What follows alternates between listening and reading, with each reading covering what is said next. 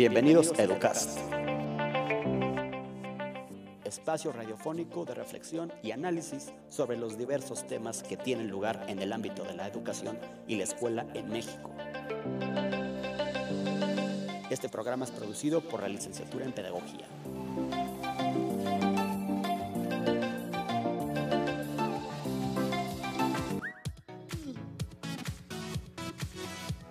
¿Qué tal? ¿Cómo están? Muy buenas tardes. Agradecemos la presencia y su compañía del otro lado de esta cabina. Es 13 de febrero del 2020. En este momento son las 13 horas con 10 minutitos. Eh, por cuestiones técnicas estamos empezando un poquito tarde, nos disculpamos, pero nuestros compañeros de, del otro lado del cristal han solucionado muy bien estos, estos eh, problemitas técnicos. Les agradecemos. Javi, Diego, Iván, muchísimas gracias por el apoyo moral en este proyecto radiofónico. Eh, síganos por nuestras redes sociales, por favor. Es en Twitter, arroba eduicast. Cualquier duda, comentario, pregunta que deseen compartir con nosotros por este medio será muy bienvenida. Tenemos un invitado especial y también por ocasión especial estamos transmitiendo en vivo desde Instagram. ¿Desde qué cuenta, mi querido amigo William? por si nos quieren seguir. Punto Oliveira William.oliveira. Bueno, William.oliveira en Instagram para quienes eh, deseen eh, también conectarse por este, por este medio. Eh, ya escucharon un poquito sobre el invitado que tenemos en esta cabina el día de hoy. Estamos en vivo desde la Universidad Intercontinental vía Wig Streaming Media y vamos a hablar sobre un tema harto interesante que es el de salud colectiva. Pero creo yo que no hay mejor forma de que nuestro invitado se presente a sí mismo y que conozcamos un poquito sobre su trayectoria académica, laboral, profesional, de manera muy breve. Y para mí es un tremendísimo gusto, querido William, tenerte aquí. También, Pietro, ahorita pasamos contigo. A ver, William, ¿qué nos quisieras decir acerca de tu formación? Ah, gracias. ¿De dónde, perdón, bueno, sí, adelante, adelante, ¿no? ¿De dónde vienes, etcétera? Primero que soy de Brasil, ¿no? Exacto. Ya van a percibir por el acento ahí un poquito raro, algunas palabras que se mezclan con el español, pero intentamos a darnos a entender. Soy de Brasil, hice mi formación académica en Brasil, psicología fue mi primera formación, maestría en salud, y también las especializaciones ¿no? en terapia cognitivo-conductual, medicina conductual y la parte de urgencias psiquiátricas también por Brasil. Perfecto. Aquí en México llego por intercambio y ahora estoy trabajando en la Intercontinental. Sí, eh, orgullosamente profesor Wick en la licenciatura en psicología y aquí estás como profesor de tiempo completo, ¿no? Sí. De la licenciatura en psicología. No, pues repito, es un gusto gigante, tremendo tenerte por acá, mi querido amigo. Y del otro lado tenemos a eh, Pietro, bueno, entre, amigos somos, e, es el buen Pietro.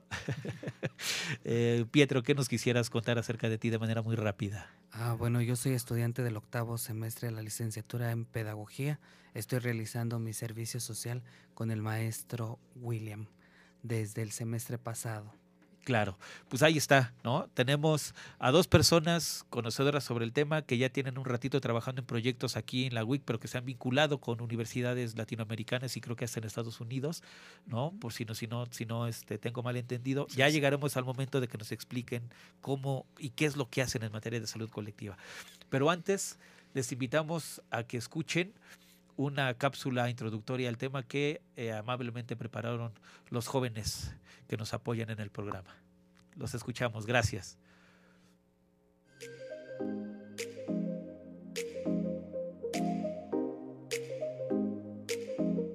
El término salud colectiva surge a finales de los 70 del siglo pasado en un momento en donde la medicina se ocupaba de todo tema relacionado con la salud pública.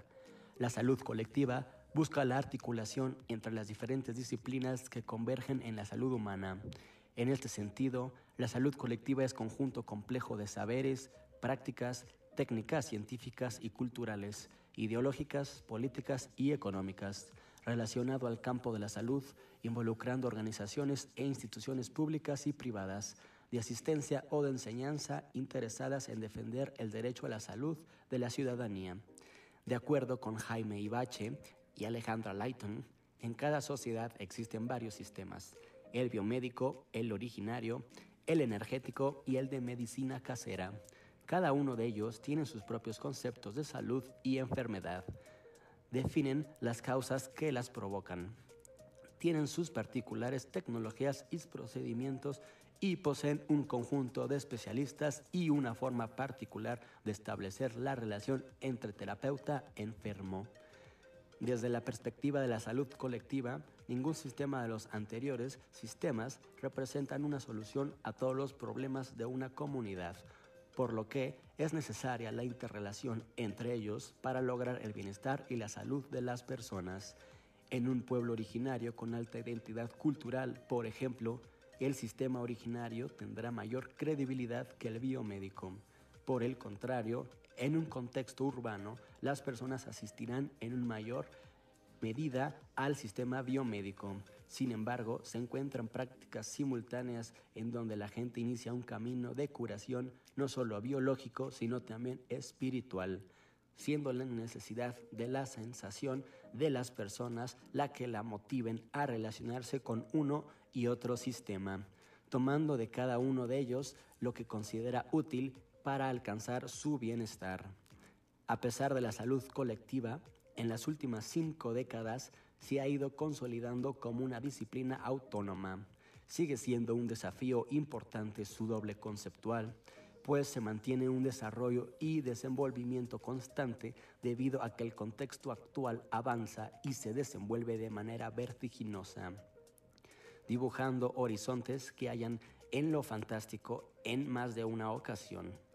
Pero en el escenario crucial al que la salud colectiva debe hacerle frente con una urgencia en la actualidad es en el ámbito de su confianza formal y científica, puesto que en México, a pesar de que ya son múltiples los esfuerzos por involucrarla en planes y programas de, de estudios universitarios, sigue habiendo grandes ausencias en los currículos de las disciplinas que históricamente han monopolizado el estudio de la salud pública.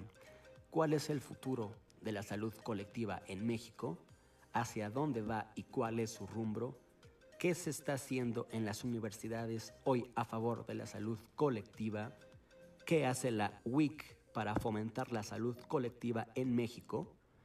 Estas y otras preguntas son las que nuestro especialista invitado discutirá en el programa de hoy. Los invitamos a que permanezcan con nosotros y aprendamos juntos sobre el tema. Perfecto, ahí está. Muchísimas gracias los jóvenes que han, que han eh, producido esta pequeña cápsula. William, para empezar de, ya de manera formal y de manera completa con esta charla, con esta entrevista, ¿cómo entiendes la salud colectiva? ¿Cómo la defines? ¿Cómo tendríamos que comprender la salud colectiva? Si bien en la introducción hablaban que este término surge por ahí de los 70 del siglo pasado, en un contexto en donde la salud pública estaba dominada por el discurso médico, ¿no? Este, ¿Tú qué podrías decirnos al respecto sobre la salud colectiva? Perfecto. Primero me gustaría agradecerte, Omar, por la invitación, tanto a mí como a mi querido estudiante Pedro de Pedagogía. Y para estar hablando en ese espacio de discusión sobre la salud colectiva, que es un término que todavía no es comprendido claramente por la sociedad en general y también la sociedad científica. Hay una confusión ahí, ¿no? Hacemos una pequeña confusión de qué sería salud colectiva en el contexto actual. Primero vamos a pensar como un conjunto tanto de prácticas, técnicas, ideologías, desde la parte política, la parte económica, donde se necessita atualizar algumas questões desde a saúde pública. Não? Estamos falando aqui de uma necessidade que temos desde os aspectos da saúde pública, que tem aí também suas fortalezas dentro do âmbito da saúde, compreendendo como o eje principal que é a saúde, e a partir de isto, desde as fortalezas, que impulsionamos essas fortalezas da saúde pública e vamos fazendo críticas também às debilidades, porque o que necessitamos fazer desde a saúde coletiva é a diminuição da condição de vulnerabilidade que temos enquanto sociedade. Estamos vulneráveis a de, de diferentes situações, tanto no âmbito da saúde quanto no âmbito social. Perfecto. Ahora, salud. ¿Cómo definir salud? Para hablar de salud es lo mismo, eh, intentando no, no ser confuso en mi pregunta. Okay. Hay que entender el concepto de salud en el ámbito médico de la misma forma que en el, en el campo de la salud colectiva. Primeiro vamos entender a saúde, a saúde a partir da Organização Mundial da Saúde. Es el punto de partida. ¿no? La salud necesita ser el bienestar físico, emocional, las características espirituales y no solamente la ausencia de la enfermedad. ¿no? Todo el proceso que nos permite tener la salud es importante en esta comprensión del aspecto salud integral. Nosotros a veces partimos de la problemática enfermedad y el miedo que provoca la enfermedad, que es la muerte. ¿no? Vida, enfermedad, muerte. Pero necesitamos pensar en otra cosa, la calidad de cómo estamos viviendo. Si vamos a pensar solamente en las problemáticas, las patologías, las enfermedades, dejamos de pensar en lo que es esencial para la vida, que es el bienestar, la calidad de vida de los individuos desde sus seis dominios, que es lo que propone la, la, el diagnóstico a partir de la calidad de vida, y a partir de esas premisas que son básicas, pensamos en un concepto de salud, un concepto de salud que necesita ser un concepto ampliado. ¿Estos seis dominios a qué te refieres, amigo? ¿Perdón? ¿Estos seis dominios a, qué te refieres? El dominio de la salud mental, la parte ambiental, la parte social y ahora hay una integración. Integramos la espiritualidad como un eje central para identificar la calidad de vida. De ahí lo colectivo que, o, de dónde lo, o de dónde proviene lo colectivo. ¿De dónde proviene lo colectivo? Vamos a pensar primero, no hay colectivo sin el individual. Não? Necessitamos pensar no indivíduo como ponto de partida. Okay. Este indivíduo, dentro desta sociedade, que é parte do âmbito da saúde, vamos começar a compreender este indivíduo a partir de sua singularidade a partir de todos os aspectos, inclusive biológicos, a lo mejor bioquímicos, vamos entender que cada indivíduo vai ter seu processo em específico. Claro. Aunque que tenhamos algo complexo e que sepamos que vamos ter todos enquanto seres humanos, pero a parte bioquímica, a parte congênita, a parte biológica vai ser algo específico do indivíduo. E isso a partir de uma compreensão médica. Si llegando un poquito a las cuestiones subjetivas, el estudio también dentro del aspecto de la psicología, pensamos también en la personalidad. La personalidad que integra el carácter, que integra el temperamento, y vamos a pensar en todas las influencias que es claro. la cultura, la espiritualidad, oh, okay. la sociedad, en un aspecto más general. A partir de ahí, entendemos ese individuo y ese individuo hace parte de un colectivo. Si yo no entiendo la persona en cuanto individuo, en cuanto singular, yo no puedo entender el colectivo. Es esto que me, eh, bueno, esto que me, que me, que me, que me, que ahorita platicas, tal vez ya es una posible respuesta a esta pregunta que me surgió cuando yo eh, buscaba información para estas cápsulas introductorias, ¿no? Y en algún texto se hablaba que había una diferencia eh, si no sustancial, pero sí una diferencia que, habría la pena detenernos a pensar. La diferencia entre salud individual y salud colectiva. Esto último que platicabas ahorita eh, me, hace pensar que ya hay cierta respuesta eh, en, lo que me decías, pero... en parte. En parte, sí, o sea, no, hay, no, hay, individuo, más bien no hay colectividad sin individuo pero si hay diferencias sustantivas entre salud individual y salud colectiva, van de la mano, diferencias eh, en qué coadyuvan, no sé. La salud individual es algo más particular, ¿no? Es el individuo consigo mismo. Son los hábitos que tengo de vida en cuestión de salud, mis hábitos de vida saludables o no saludables, lo que elijo siendo más prejudicial a mi salud o menos prejudicial a mi salud, a depender también de todo el contexto y que estoy involucrado. Essa é a primeira parte da saúde individual que entendemos como necessitamos compreender esta complexidade a partir okay. do próprio indivíduo. A saúde coletiva vai entender esta parte que é individual que afecta esse sujeito, pero também na parte de, eh, de retroalimentação para a sociedade, como a sociedade afecta este indivíduo no sentido de saúde e como o indivíduo afecta a sociedade também nesse sentido de saúde. Não? Essa é uma maneira de pensar de maneira proativa e também de reativa neste sentido. Aí já falamos de saúde coletiva. Esta esto que plantea sobre salud colectiva y salud individual, podríamos entenderlo como una codependencia, una correlación una interrelación entre ámbitos de la salud. Vamos a entender como una relación. ¿no? indispensable. Indispensable, porque todo va a estar conectado. La manera como yo me posiciono en el ambiente va a causar reflejos a toda la sociedad. Okay. Vai causar reflexos à sociedade, vai causar um reflexo ao âmbito em que estamos involucrados, vai causar um reflexo à minha família, a meu trabalho, em los estudos, aonde eu, onde eu posso estar aí conectado com a sociedade, o entorno, provoca um reflexo. Okay. E este reflexo é justamente parte aí fundan, fund, é fundamental da saúde coletiva. Um exemplo em tua experiência aqui e em tu país natal que nos permitiese compreender mejor este concepto de salud colectiva. O conceito de saúde coletiva, desde minha perspectiva, tem algo muito, muito importante e básico, que é a interdisciplinariedade. A saúde coletiva faz uma crítica aos, aos modelos de saúde atual e principalmente antigos, há uma necessidade de dialogar entre áreas, principalmente falando da área de saúde. Às vezes nos quedamos aí aislados em la cajita, não dentro da medicina, nos quedamos aislados em uma cajita dentro da nutrição, dentro da odontologia, da pedagogia e não dialogamos. Estamos falando de um sujeito que não é um paciente da medicina, não é um paciente da psicologia, não é um paciente da nutrição. Estamos falando de um ser humano. Claro. isso necessita ser entendido.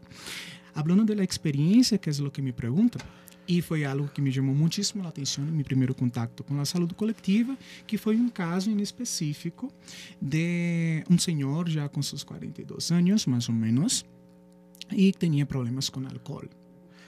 Tinha problemas de piel, tinha problemas de hígado e alguns setores da saúde, o Sistema Único de Saúde por parte do Brasil, uma instituição que temos dentro desse Sistema Único de Saúde, todos os enfermeiros e médicos da família que já conheciam esse paciente diziam que não tinha solução. Porque era agressivo, porque todos os problemas de saúde dependiam exclusivamente deste paciente. E aí, que hacemos? Deixamos, porque é agressivo, não, tem, não temos nada que fazer, não temos nenhum compromisso. Estamos falando de um processo motivacional. ¿Por qué este paciente está perdendo este processo motivacional? O que estamos fazendo enquanto saúde que não possibilitamos esta motivação neste paciente para um acercamento a uma melhor qualidade de vida? Claro. Ou uma diminuição dos impactos negativos que tem o que está eligindo de sua vida, porque também é sua liberdade. A proposta claro. é diminuir este impacto claro. negativo.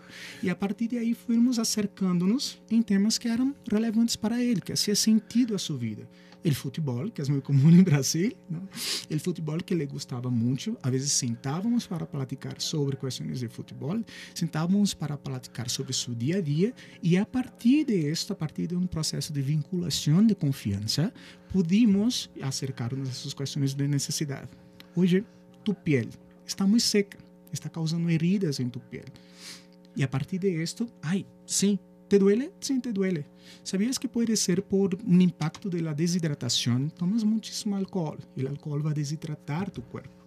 E a partir de isso provoca heridas claro. em tu piel.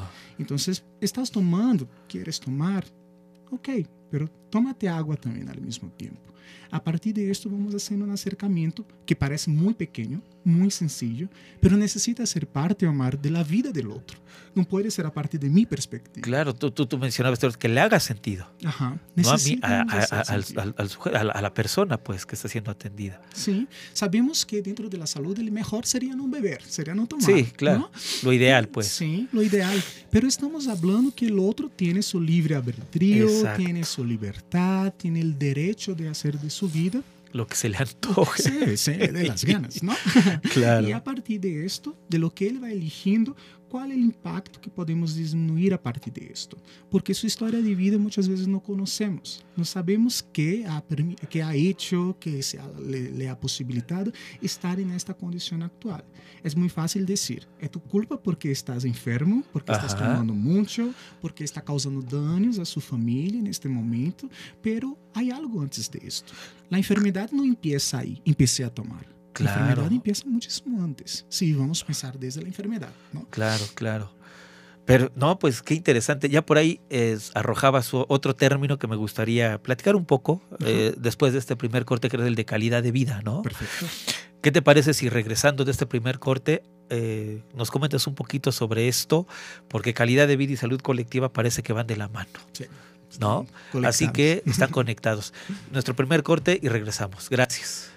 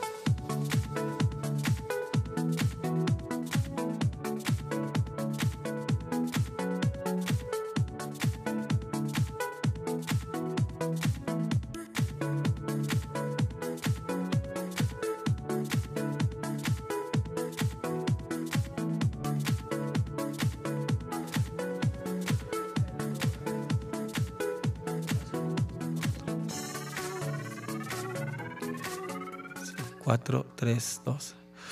Estamos de regreso, muchísimas gracias.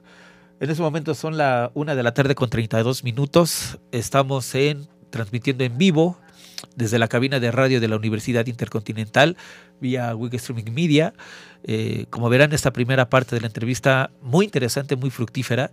Y pues bueno, seguramente habrá temas o, ideas que en el tiempo que estemos aquí con ustedes acompañándolos no podrán ser agotados. De hecho, creo que el tema de salud colectiva no podría ser agotado en un programa. así que todas las inquietudes que tengan y que pudiesen compartir por Twitter, les recuerdo es eh, arroba eduicast o por el Instagram del maestro William, si lo repites, por favor. William.oliveira. Ahí está. Y lo que quede inconcluso de este programa, con todo gusto podríamos eh, retomarlo para una segunda, un segundo programa de la misma temática y con, por supuesto, con maestro William y con algún otro invitado que también estuviese interesado en, participar. Entonces, eh, mi, querido Pietro, eh, Pietro entre, porque hay la confianza, Pedro, ¿no? Hace ratito que William empezaba a, a platicar o a hablar sobre la interdisciplinariedad ¿no? Y camino de, hace ratito terminábamos clase tú y yo en el Asia, veníamos caminando y me decías que sí, que la interdisciplina era, era fundamental en, el ámbito de la salud colectiva. Este, no sé, nos gustaría comentar algo al respecto sobre esto de la interdisciplinariedad en el ámbito de la salud colectiva. Por favor.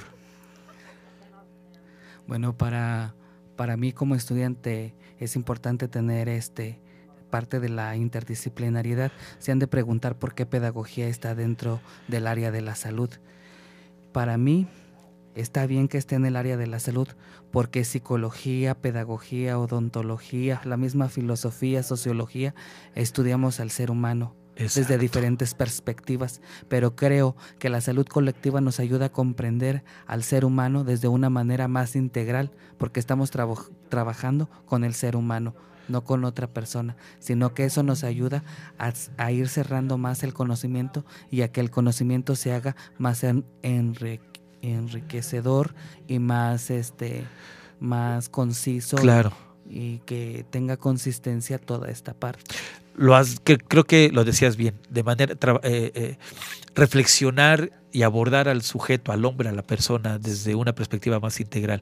Y eso nos lleva a discutir un eh, bueno no discutir platicar un poquito sobre este tema que está vinculado fuertemente con la salud colectiva que es la calidad de vida. Si se aborda además de integrar al sujeto es posible alcanzar la calidad de vida.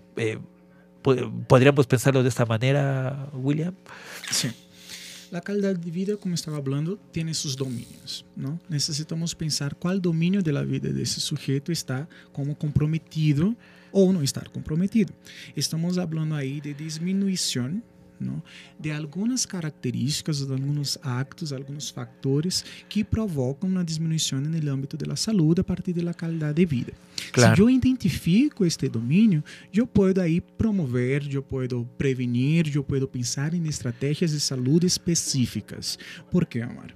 O que estamos fazendo a partir de há muitíssimo, creio que temos uma política uh, de saúde que em seu em, em seu momento é efetiva, pero em, em outra parte vamos deixando coisas muito importantes. É decir, pensamos em el cambio de la. Políticas sobre drogas, por exemplo. Não tomes. Não uses drogas. Não lo hagas. A partir desta política, muitas, muitas vezes proibicionista, deixamos de pensar claro. em outras questões que são claves para que podamos acercar-nos a essas pessoas. Porque aí nos distanciamos. Quando decimos para essa pessoa, não lo haga, porque isso proporciona uh, um efeito negativo à tua vida, estamos muitas vezes confirmando a esta pessoa questões muito particulares e intrínsecas que ela carga consigo mesma. É decir, tu causas problemas a tua família, tu não tens capacidade nem sequer de cuidar de ti mesmo e aún provoca prejuízos a tua família, provoca prejuízos a tu a la sociedade. Vamos ponendo uma culpabilidade neste indivíduo, onde também somos parte, somos sociedade. Claro. É decir, não, hacerlo por completo y totalmente responsable de sus, de sus malestares, de su enfermedad. O sea, hay, hay una red, me quiero, quiero pensarlo así, así como hay una red de contención cuando uno está buscando ayuda para determinado tipo de situaciones de salud médicas, creo que también hay una red que puede influir a que un sujeto enferme, ¿no? Sí. en este caso específico de las drogas que estaba comentando, a veces ponemos la culpa justamente en el individuo que la consume o la droga. La problemática droga. E aí estamos falando de algo que é secundário. A droga vem depois, vem antes um desejo. De que desejo estamos falando? De que necessidade estamos falando? Não há pessoas que, por exemplo, usam álcool aos fins de semana e al lunes vai trabalhar, vai estudar, vai fazer suas, suas atividades. Há outras pessoas que desenvolvem uma dependência química uh -huh. acerca disto. Então, a questão necessariamente não é a droga há outros fatores que implicam em um processo, por exemplo, de enfermidade, falando da dependência química. E é a partir daí que necessitamos entender qual é o domínio dentro da qualidade de vida deste sujeito, da sociedade em geral que está afetada. A partir desta compreensão, hacemos um acercamento mais claro, mais fidedigno e partimos para as políticas públicas a partir de algo muito sólido. Não somente claro. porque não quero que lo haga porque causa danos, porque muitíssimas coisas em nossa vida causam danos e consumimos, hacemos e seguimos a vida. O que necessitamos é pensar onde está fragilizados para que as pessoas, os indivíduos, hagam eleições, elijan coisas que são menos prejudiciais, porque prejudiciais sempre vamos tener cosas claro, que nos afectan. Claro, ¿no? Somos entes vulnerables, seres vulnerables, y esa vulnerabilidad sí. nos lleva irremediablemente en algún momento de nuestra existencia a, a la enfermedad. Sí. ¿no? Lo que es menos prejudicial entonces en este momento, ¿no? Si yo estoy eligiendo, por ejemplo, usar el cigarrillo, fumar, ¿Qué hago de medidas para que pueda disminuir este impacto en mi salud? ¿Hay medidas? Okay. Sí, hay medidas. Há estratégias que se podem fazer? Há estratégias. Não estamos falando aqui de uma apologia ao uso. É totalmente ao contrário. A pessoa decide, a partir de la, que a pessoa tenha esta decisão, nós enquanto saúde, que podemos fazer para diminuir este impacto? Porque a decisão é somente quero hacerlo e ponto. Claro. Há necessidades intrínsecas ao ser humano que necessitamos compreender e aí pensamos em los domínios dentro da qualidade de vida. Aí una pregunta que creo va de la mano con esto que, que ya nos comentas, William. México la Ciudad de México ha atravesado por una serie de temas un tanto controversiales. Que la despenalización del aborto ya tiene algún tiempo, ¿no? Que en algunos estados ya sea, bueno, ya, ya, ya forma parte de las constituciones regionales, estatales. Hay algunos otros estados de la República en donde siguen renuentes. Como otro tema que es el de la eh, despenalización del consumo de marihuana, ¿no? Que de hecho aquí en la WIC se hizo un, hace como un año más o menos, ¿no? Eh, ¿Cuál es, cuál es la postura de la, cuál es la postura de la salud colectiva frente a estos temas y otros que en este momento se me escapan, pero que generan cierta... La salud colectiva necesita pensar, y estamos proponiendo a la sociedad científica, a la sociedad general, que empecemos a ver el otro como un ser humano.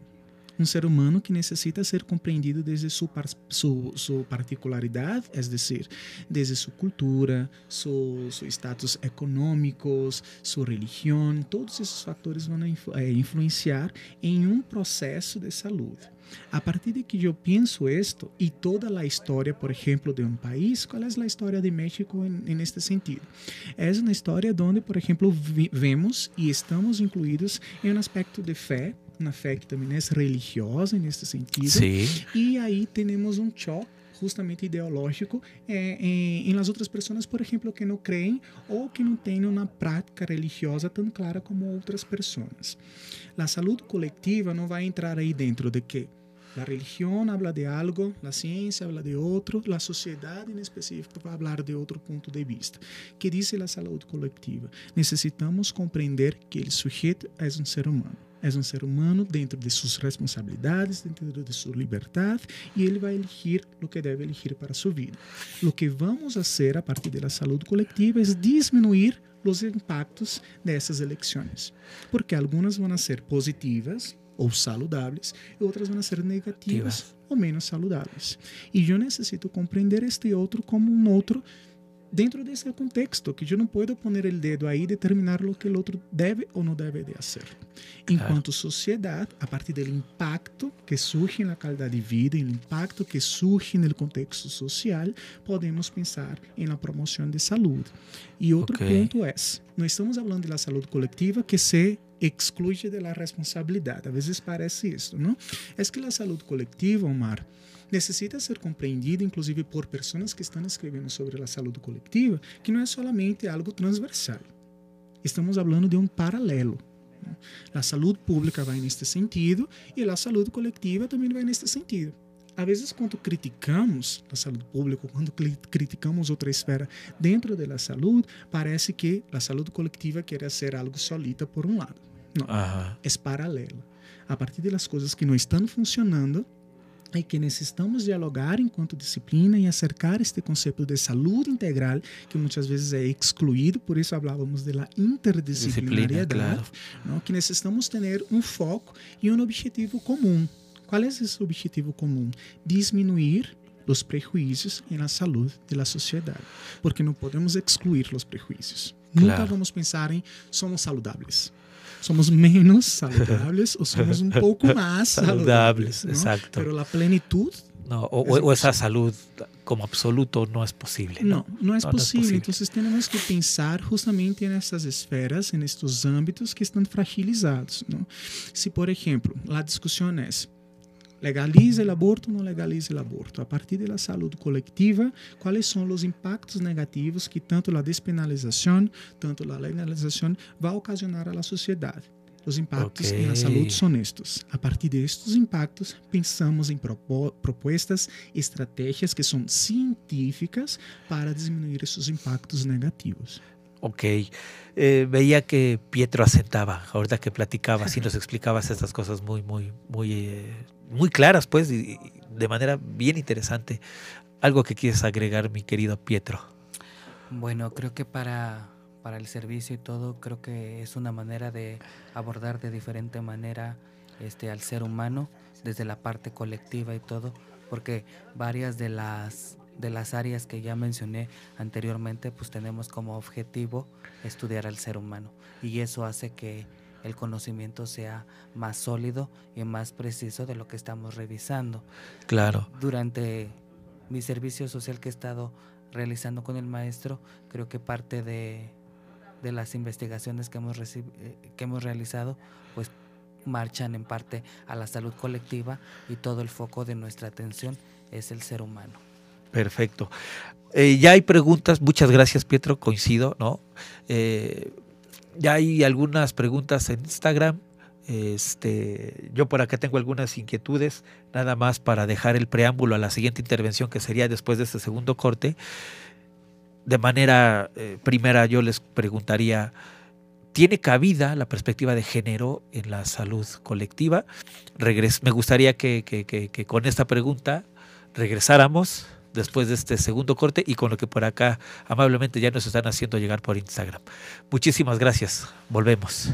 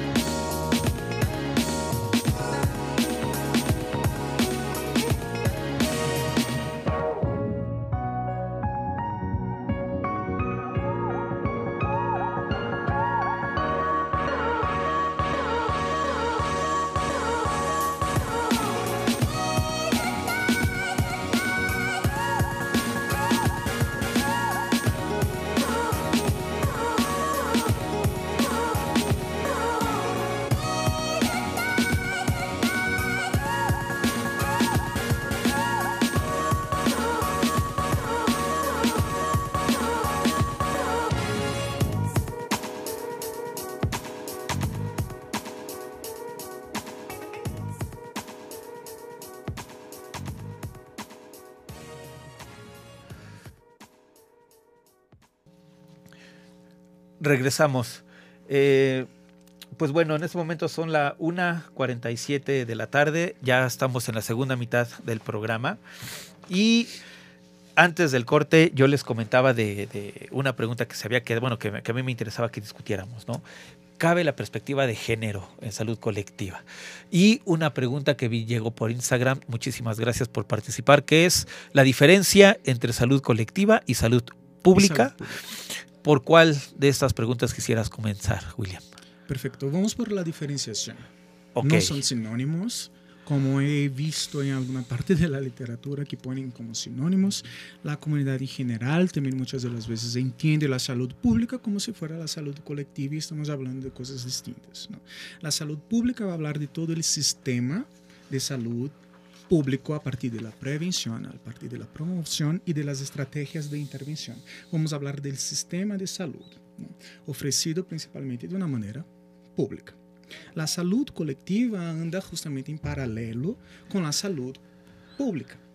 A partir de una perspectiva de que, ¿cuáles son las fortalezas de la salud pública? Son estas, e aí vamos impulsionar essas fortalezas, essas políticas públicas para que seja de âmbito uh, humano humanitário, neste sentido. Vamos partir do público para o todo. Não importa se é público, não importa se é privado, não importa se é institucional, não, não importa se é uma comunidade em específico. Vamos falar dessa saúde para todos, compreendendo desde sua perspectiva de onde está o território, a economia, a cultura, a religião, todo o perfil sociodemográfico religioso. ¿ok? La salud colectiva tem essa diferenciação. Impulsiona o que é positivo da saúde pública e critica quando não há uma diminuição desta condição de vulnerabilidade. Estou vulnerável, estamos vulneráveis. que hace a saúde pública? Essas estratégias. Temos, por exemplo, o que estávamos comentando, o combate ao uso de drogas. É efetivo? Muita gente, por exemplo, há, muita gente não, perdão, há um aumento do consumo e aumento da substância. Então, necessitamos repensar as políticas que não são efetivas. Quando digo que não são efetivas, é que não cumprem com o objetivo que têm que cumprir. E a partir de aí, a saúde coletiva critica, mas não para formar um novo conceito, mas para impulsionar o que já está bem, que está funcionando, claro. mas também para criticar o que não. Necessitamos fazer algo para acercar-nos à sociedade e não causar um processo de distância. E nesse sentido, me perguntavas a outra questão que é sobre a perspectiva de, de gênero dentro da saúde coletiva. Sí. Recuerda que desde o início já estava falando que não devemos pensar no ser humano como um estudo de caso da psicologia, da medicina, da nutrição, da odontologia. Não é um estudo de caso é um ser humano. Claro. Então, vamos falar, por exemplo, da saúde sexual a partir das questões masculinas, que é diferente da condição feminina. Estamos primeiro falando do sexo. Há uma diferenciação aí. E necessitamos considerar que todos os aspectos, tanto bioquímicos quanto subjetivos do homem, e no sentido do sexo, é diferente da mulher. Outro ponto é a personalidade, Omar. Quando falamos, por exemplo, de gênero, vamos falar que essas perspectivas estão incluídas dentro da formação da personalidade. Como eu identifico. E aí não estou dizendo okay, se, por exemplo, isso é correto ou isso é malo, não? Porque vai ter uma visão particular a partir de isso. Mas a pessoa que sente e que vive vai falar desde sua perspectiva singular, intrapsíquica, e a partir de isso vamos começar a compreender como essa pessoa se vê. A partir de esto, yo necesito entender que isso vai impactar en el desarrollo psicossocial del indivíduo y obviamente en su proceso de salud. ¿no? Claro. Es decir, si yo empiezo a hacer una presión justamente sobre eso, si la sociedad empieza a hacer una presión justamente sobre eso a partir de lo que yo creo y no de cómo el otro se siente, vemos las cifras, por ejemplo, sobre el suicidio. Em que público estamos falando? Estamos falando justamente a partir dessas questões de gênero, ok? E a partir disso, que hace a saúde coletiva? Alternativas, propostas para que podamos acercar-nos a essa necessidade se como a pessoa se compreende no sentido de oh, gênero claro, não nos claro, importa claro. neste ponto. Importa de que as estratégias necessitam ser específicas para este público em específico. E a partir disso vamos promovendo saúde. Necessitamos pensar, Omar, em promover saúde sem distinção. ¿No? de sexo, de género, de, tono de piel, de, de, cuestiones políticas, porque si vamos a especificar la salud colectiva, por ejemplo, para ricos, no vamos para los pobres. Si vamos a especificar la salud colectiva para los blancos, no vamos para las personas con tono de piel diferente. Si vamos a especificar la salud colectiva para las mujeres, dejamos los hombres y demás orientaciones que vamos a empezar a, a discutir a partir de esto. Hablamos del ser humano, hablamos de un todo. Ahora, ¿qué está haciendo la educación superior? ¿Qué está haciendo las universidades, al menos en nuestro país, desde tu perspectiva, William, respecto al tema de salud colectiva? Y más en particular, ¿qué está haciendo la WIC o qué haces tú como profesor de la WIC y que coordinas un proyecto de salud colectiva al respecto. Y me gustaría que nos platicaras eh, un poco, junto con Pedro, por supuesto, de lo que han hecho en Mesa de Hornos, en la, en la eh, Ronald McDonald's y los congresos internacionales, los eventos, las es decir, ya eh, en, lo concreto, en lo práctico, en, en el hacer cotidiano, desde esta lógica de la salud colectiva, ¿qué va? Perfecto. Primero quiero agradecer a nuestros alumnos que están ahí conectados a nosotros, tanto tus alumnos como mis alumnos que están ahí levantando la manita para Desde acá un saludo para todos ustedes. y una de las cuestiones más importantes que estamos haciendo desde la salud colectiva es que la salud colectiva es parte justamente del ámbito académico científico. ¿No? Partimos de las estrategias y de las prácticas que son a partir de las bases científicas y académicas. Aquí en la Universidad Intercontinental estamos desde hace tres años realizando um encontro internacional de investigadores em saúde coletiva. Qual é a proposta?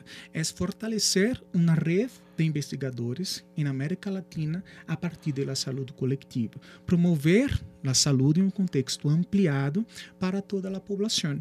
A partir de aí, a Universidade Intercontinental se acerca a comunidades muito específicas e temos projetos muito efetivos a nível de, de la saúde comunitária. E aí trabalhamos desde a interdisciplinariedade, não? principalmente claro. falando por minha área, que é a Divisão de Ciências da Saúde, Trabajamos en la comunidad Mesa de Hornos y ahí trabajamos estrategias desde la disminución de una sintomatología depresiva, de ansiedad, del consumo uh, de uso de drogas. Hablamos también ahí de las Perdón, perdón que interrumpa, nada más sí, para claro quienes, sí. contextualizar un poquito quienes no ubiquen, la Universidad Intercontinental está al sur de la Ciudad de México y cerca de esta universidad está la colonia, es comunidad, colonia, pueblo. Es un pueblo que se llama Mesa de Órdenes. ¿Cuáles son sus características? Del... As características, primeiramente socioeconômica, são, são, é uma comunidade com baixos recursos okay. econômicos e aí temos uma necessidade também um acercamento dos sistemas de saúde cercanos a esta comunidade. Necessitamos integrar esses sistemas de saúde e deixá-los mais visíveis para a sociedade. A partir disso, a Universidade Intercontinental leva propostas de prevenção, de promoção e de intervenção no sentido de saúde e também conecta hacia uma rede de apoio a esta comunidade, para que ela não se quede, por exemplo, também dependente da Universidade Intercontinental.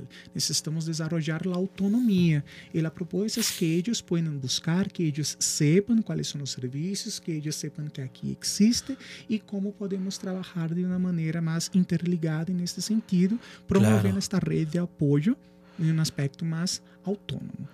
¿Cuáles han sido los resultados de ese acercamiento con una comunidad como Mesa de Hornos uh -huh. de la delegación Tlalpan? Está, eh, para ubicarnos un poco más, por la colonia La Joya, ¿no? Uh -huh. eh, donde termina Universidad eh, Avenida Insurgentes, más o menos por esa zona, y comienza la autopista a Cuernavaca. Por esta zona, más o menos, uh -huh. ubicado está la comunidad de la que nos hablas, William. Sí. ¿Cuáles son los logros? Los logros primero es la identificación. la identificación de sintomatologías de cuestiones que son trastornos comunes dentro de la sociedad en general, como por ejemplo la depresión, la ansiedad, el estrés. La comunidad muchas veces no sabe identificar de dónde vienen esos síntomas. ¿Por qué estoy sintiéndome triste hoy? Isso já é uma depressão, isso é ansiedade, isso é nada mais porque me deu um bajón e se vai uh -huh. passar. Pode ser que sim, como pode ser que não. A partir de que momento estamos falando que não é somente na sintomatologia porque estou triste? há algo mais. Há algo químico, há algo biológico, há algo psicológico que já vamos começar uma possibilidade aí de um diagnóstico de depressão. Como eles podem identificar esta sintomatologia inicial, porque claro que eles não vão ter um diagnóstico a partir de eles mesmos, mas esta identificação destes síntomas. Já me identifico desta maneira, já sei quais são os síntomas, então necessito acercar-me. A quem vou acercar-me? Al psicólogo, por ejemplo, en este sentido.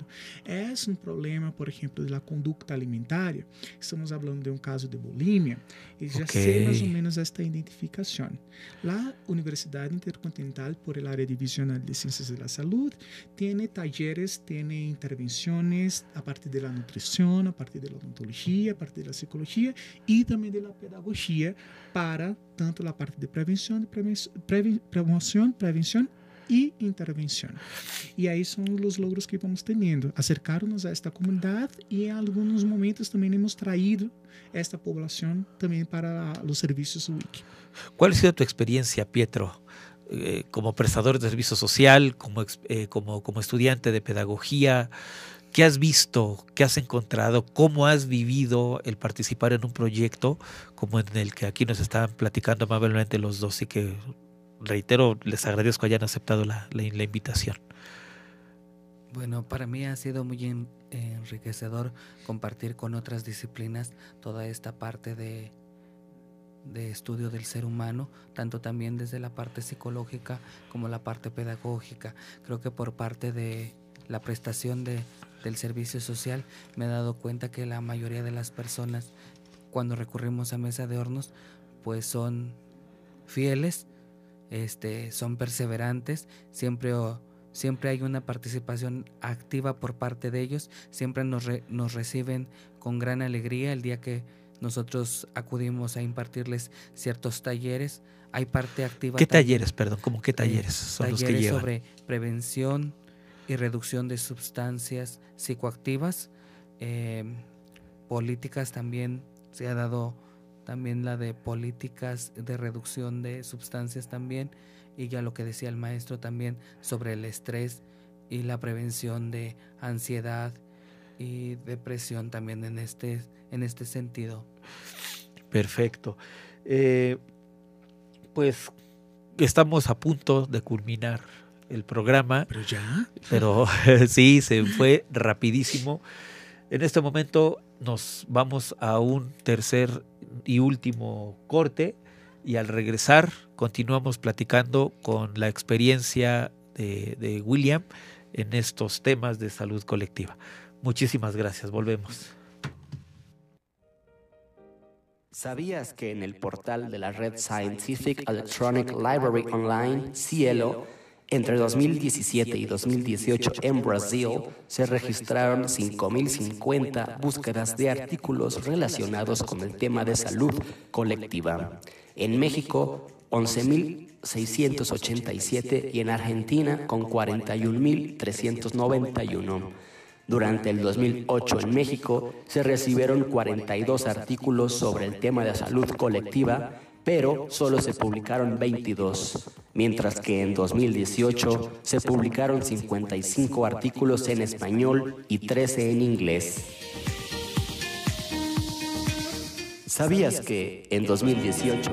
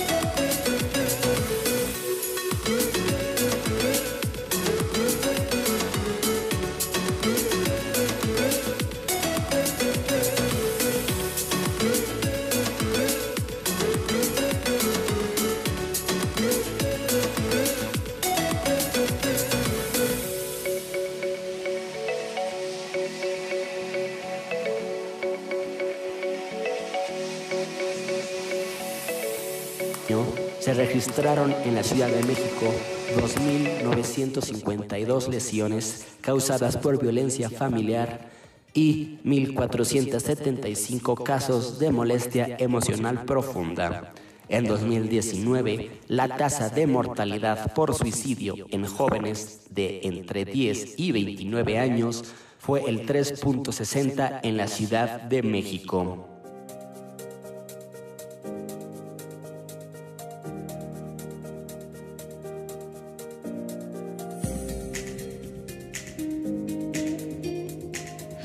Regresamos a la última, eh, eh, al, último segmento de la, de la entrevista del programa. Son las 2 de la tarde con 6 minutos.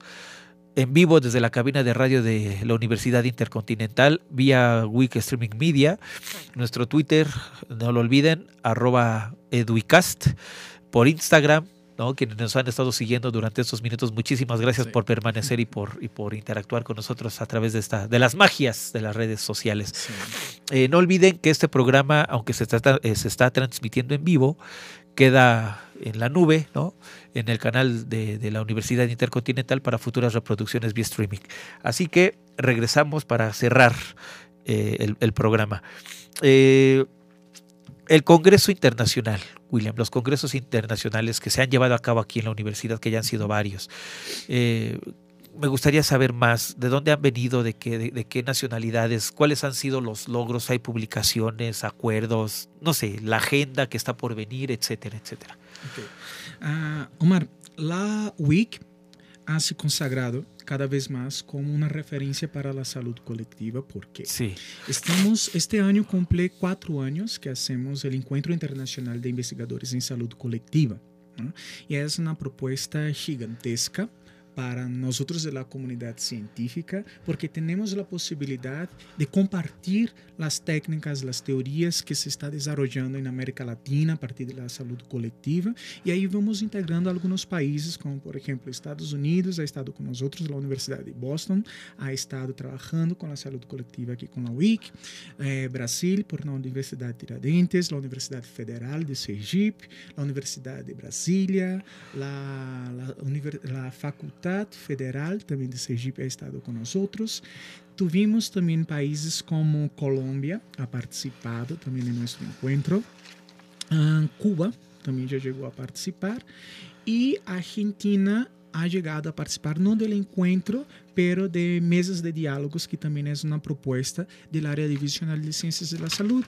Hemos, a parte do encontro internacional uh, desarrollado também algumas mesas de diálogos que são interdisciplinares. E aí falamos de temas emergentes na América Latina, como por exemplo suicídio, violência de gênero, falamos de ansiedade, depressão, uso de drogas, e aí vamos discutindo a partir dessas mesas de diálogos com esses outros países.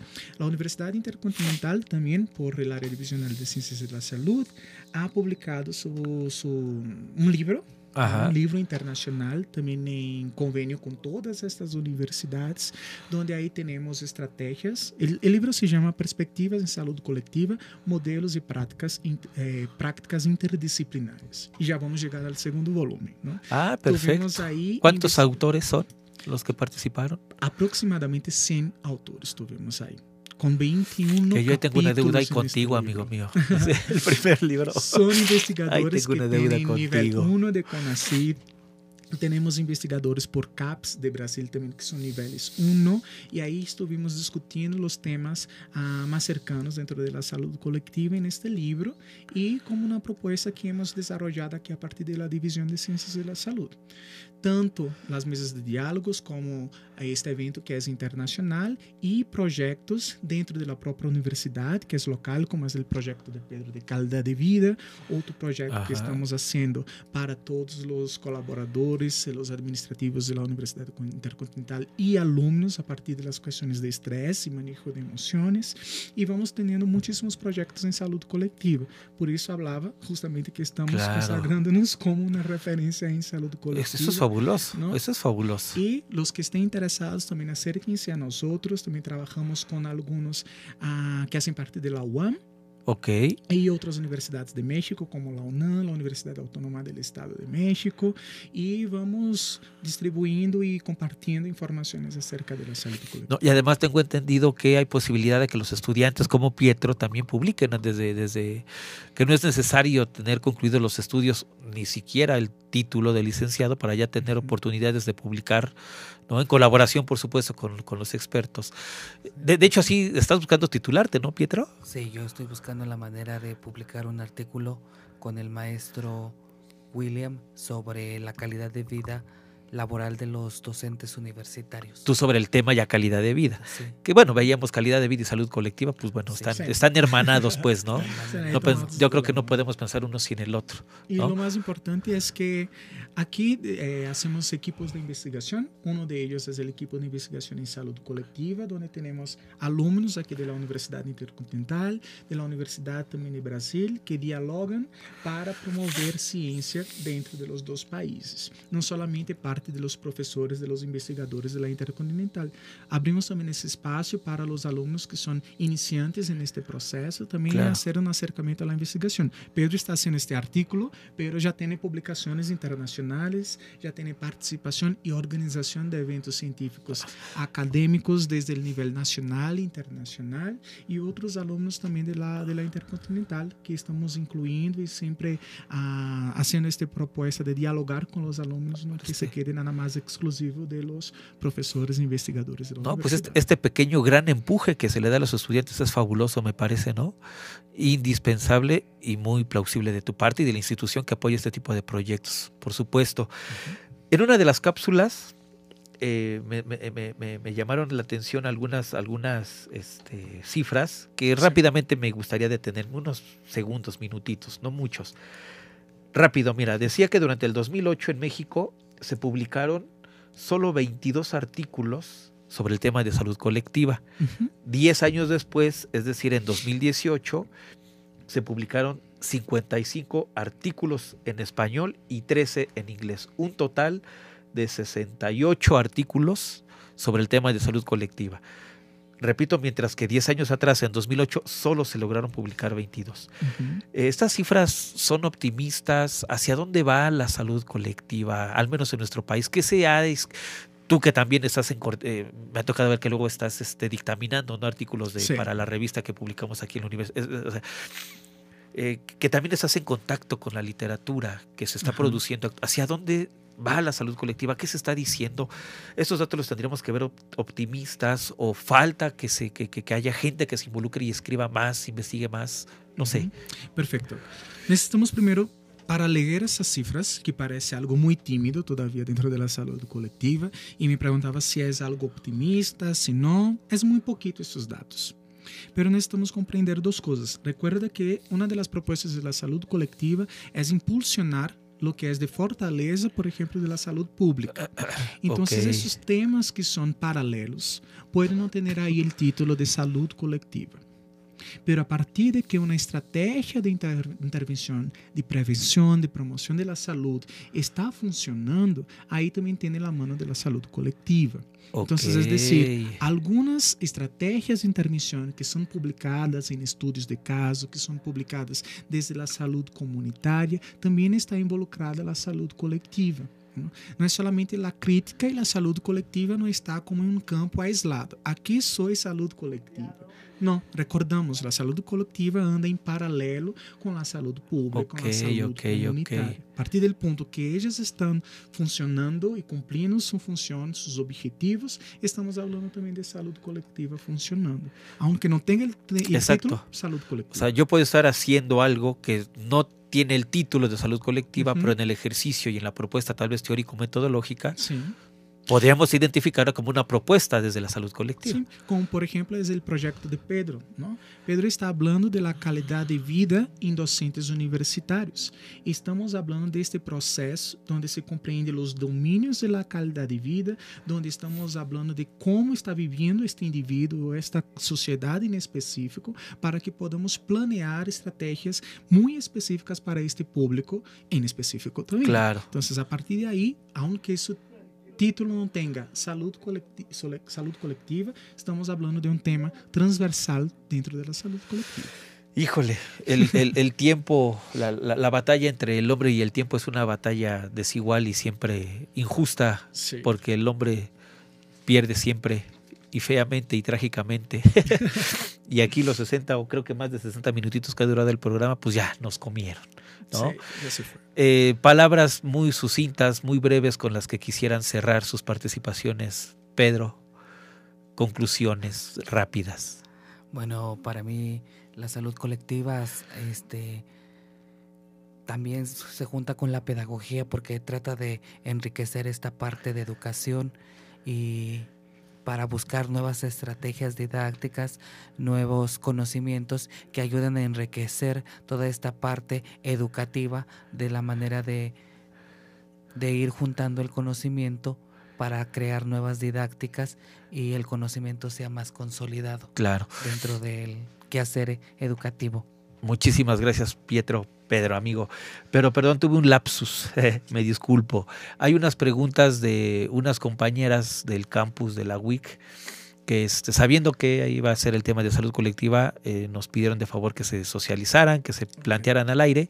Así que por favor, si podemos ir a la primera pregunta, estimados compañeros. Cabrera y Hola, mi nombre es Valentina Cabrera y quisiera saber si me puedes dar tres puntos de vista sobre la relación entre la escuela y la salud colectiva. Gracias. La escuela y la salud colectiva. Perfecto. Tenemos mucho que hacer principalmente en los planes de estudios de la universidad, ¿no? Hablando desde el área que estoy, que es de ciencias de, de la salud, ahí intentamos siempre incluir en los planes, inclusive los de innovación educativa, temas que estén relacionados a la comprensión de la salud colectiva y la práctica de la salud colectiva. Aunque no tengamos una materia específica, salud colectiva, tenemos integrada la salud colectiva desde la psicología de la salud, desde la nutrición, desde la, nutrición comunitaria, la parte de la odontología la parte de la pedagogía. Incluimos esto en el plan curricular de, del estudiante, no solamente como la parte del plan, pero también desde los equipos de investigación y eventos que trabajamos. Muchas gracias. Una segunda pregunta, por favor. Hola, soy Jimena Velázquez, de licenciatura en Pedagogía, sexto semestre, y mi pregunta es, ¿qué papel juega la pedagogía en el contexto o en el ámbito de salud colectiva? Esta es una pregunta un tanto ya más específica. ¿Qué papel juega la pedagogía en el ámbito campo de la salud colectiva? Y a lo mejor esta pregunta sí me gustaría escuchar la opinión de Pedro, que en tanto pedagogo es, y su experiencia como prestador de servicio social ¿no? en, el tema de salud colectiva. No sé, Pedro, ¿qué, opinas? ¿Qué, ¿Qué podrías responder a lo que nos preguntan? Bueno, como ya bien lo decía el maestro, creo que la salud colectiva dentro de la pedagogía creo que sería un papel innovador en la manera de cómo se van creando los planes de estudios, de la manera como atacar este las necesidades que nos presentan la sociedad en general.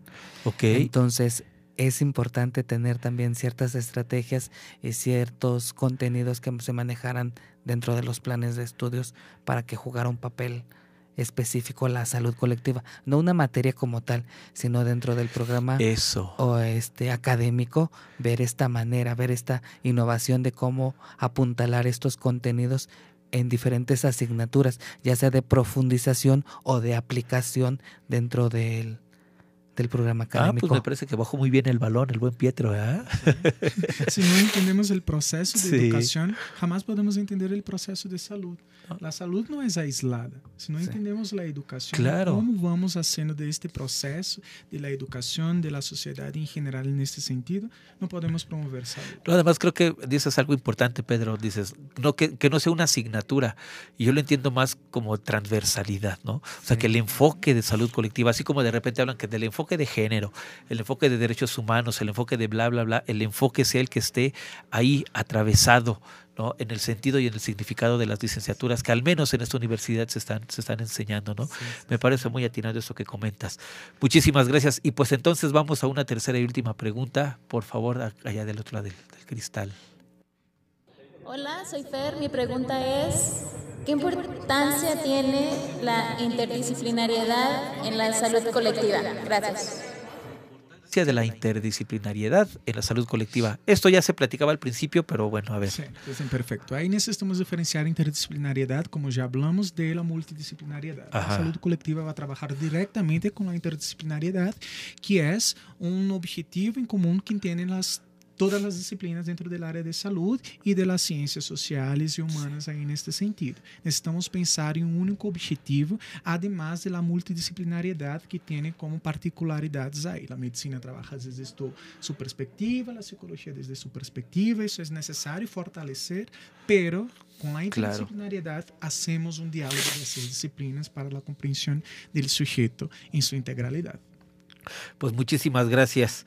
Ahora sí, regreso a lo que se me estaba escapando. Las conclusiones finales, porque insisto, el tiempo es agresivo. Sí, es malo, perverso. Es malo y perverso y siempre nos pone unas tundas sangrientas y violentas, ni modo. Pero bueno, eh, William, ¿con qué idea te gustaría cerrar tu participación? Que quiero agradecer a las autoridades de la Universidad Intercontinental, al vicerrector, el maestro Hugo Alvendaño, a la directora Gabriela Martínez, a la directora de Psicología, la doctora Midelvia, Viveros. a ti, mi querido amigo Omar, por la oportunidad de traer un tema tan importante y que necesitamos discutir cada vez más porque la propuesta es hacer salud ampliada en este contexto. La palabra para concluir, creo que me quedo con el punto importante de la salud colectiva. Parece algo romántico, pero es necesario que es la solidaridad. Necesito salir de mi visión, necesito salir de mi mirada para entender a partir de la mirada del otro sus propias necesidades. Claro. Yo solo hago salud ampliada quando eu salgo de minha cajita de interesse e empiezo a, a, pensar no interesse do outro. A saúde coletiva tem um reto gigante, que é justamente possibilitar um pensamento diferenciado na compreensão de saúde para o outro, claro. desde mi perspectiva. Decía, de, decías que parece algo romántico, me parece que es necesario, uh -huh. ¿no? Este tipo de que exista utopía en lo que hacemos y en ese tipo de temáticas, ¿no? Y utopía pensada desde las palabras de Eduardo Galeano. Sí. Y no les digo más, si tienen curiosidad sobre qué opina Eduardo Galeano acerca de la utopía, pues bueno, ahí búsquenle, seguramente si lo googlean, van a encontrar, ¿no? Cómo define Eduardo Galeano la utopía y creo que ser utópicos hoy en día es fundamental, necesario, apremiante, valioso y valeroso y los adjetivos que querramos colgar. Me disculpo si la audiencia por ahí me escuchó medio mormado estas alergias. A lo mejor en el ámbito de la salud colectiva encuentro solución a un problema que me ha tronado en los últimos meses. Agradezco al apoyo técnico, eh, Javi, Iván, Diego, muchísimas, muchísimas gracias. Chavitos muy profesionales en lo que están haciendo, muchísimas gracias. Y entrego al aire, como debe ser, las constancias por su participación, muy valiosa participación. A los compañeros que nos estuvieron siguiendo por Instagram, muchas gracias. Pedro Arturo Bautista Vera, muchas gracias. Aplausos, como no. Somos poquitos, pero, pero, pero, ruidosos. Esa, del otro lado del cristal también se unen a la pachanga. Maestro William, amigo, Muchas gracias. Que en estos dos años que llevo de trabajar contigo he aprendido muchísimo y te he aprendido a respetar y admirar profundamente. William Alves de Oliveira. Aplausos. Muchas gracias. Y agradecer también a la maestra Milena, directora Sí, por de, supuesto. De también nos ha posibilitado ¿no? estar aquí en el día de hoy. Le agradezco muchísimo, muchísimo. Esos espacios sin los apoyos de las autoridades no serían posibles. Sí. Maestra Mile, maestra, eh, doctora Gaby, mil gracias por todo. A ustedes por, por, por, su, por su compañía. Nos escuchamos de hoy en 15 para una emisión más de nuestra serie Educast. Feliz tarde. Gracias. Hasta luego.